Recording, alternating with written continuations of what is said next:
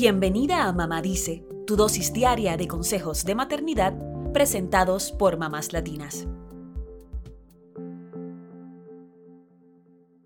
Hay dos frases que a las mamás nos ponen los pelos de punta.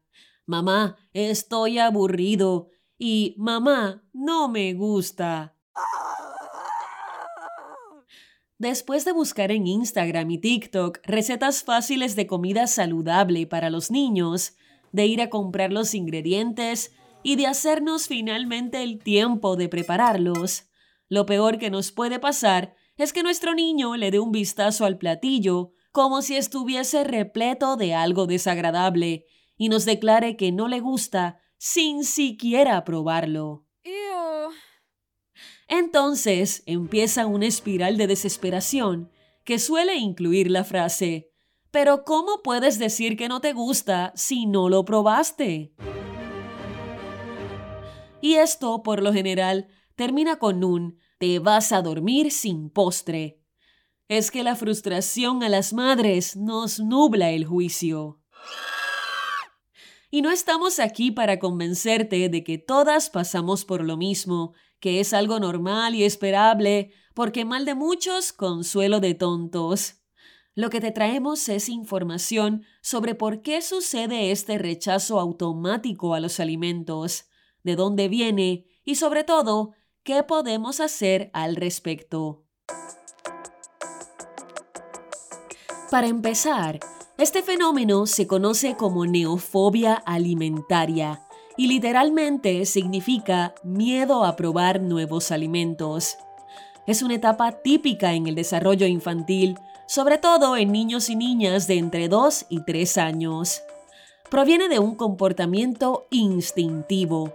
Evitamos inconscientemente comer alimentos nuevos por supervivencia, porque podrían suponer un riesgo por ser venenosos, lo cual es frecuente en el mundo vegetal. Esto se suma a que también de forma innata tenemos preferencia por los sabores dulces y no por los amargos, ácidos o agrios, que son característicos de los vegetales. Con todo esto, no queremos decir que te quedes de brazos cruzados, sino todo lo contrario. No abandones esta lucha, porque muchos niños con neofobia alimentaria se pueden convertir en adultos selectivos que no comen de manera equilibrada. El primer consejo es no obligar a tus niños a comer lo que rechazan. Tal como explica en su blog la matrona y especialista en salud mental, Cristina Baliñas Prieto, lo único que lograrás por este camino es agravar la situación. Al presionarlo, el niño relaciona tu enfado con ese alimento y por ende su rechazo será mayor tampoco deberías prometerle premios ni chantajearlos con tal de que coman algún alimento. Usar frases como si terminas el plato te compro tal cosa o si pruebas esto te puedes comer el chocolate harán que sigan asociando el alimento con castigos y experiencias negativas. ¿Qué es lo que sí podrías hacer? Seguir ofreciendo el alimento nuevo, pero sin presionar puede que tengas que servirlo 10 a 15 veces antes de que tu hijo se decida a probarlo, de acuerdo con los expertos. Cristina Baliñas Prieto también aconseja generar experiencias positivas en torno a los alimentos. Por ejemplo, llevando a los niños de compras, enseñándoles en el mercado las variedades de frutas y vegetales y haciéndolos parte de la elección del menú. También podrían ayudarte a cocinar, lavar y pelar los alimentos. La forma de presentar los alimentos también puede ayudar a que tu niño los acepte. No es lo mismo hacer una lasaña con espinacas que ponerle las espinacas cocidas en un plato. Baliñas Prieto recomienda combinar los alimentos nuevos con otros que le gusten y no ofrecerlos en grandes cantidades. Si los rechaza, puedes probar hacerlos de otra forma. Quizá no le gusten las espinacas cocidas, pero sí crudas.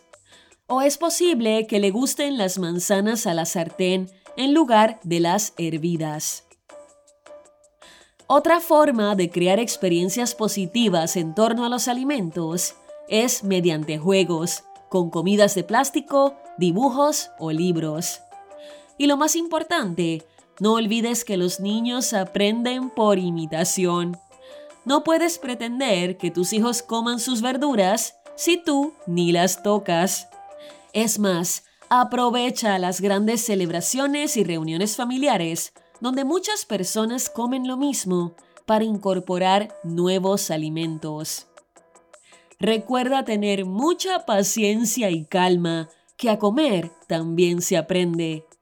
Es un proceso que lleva tiempo, pero que seguramente y de tu mano llevará a tus niños a puerto seguro. Eso es todo por hoy. Acompáñanos mañana con más consejitos aquí en Mamá Dice y síguenos en mamáslatinas.com, Mamás Latinas en Instagram y Facebook y Mamás Latinas USA en Twitter.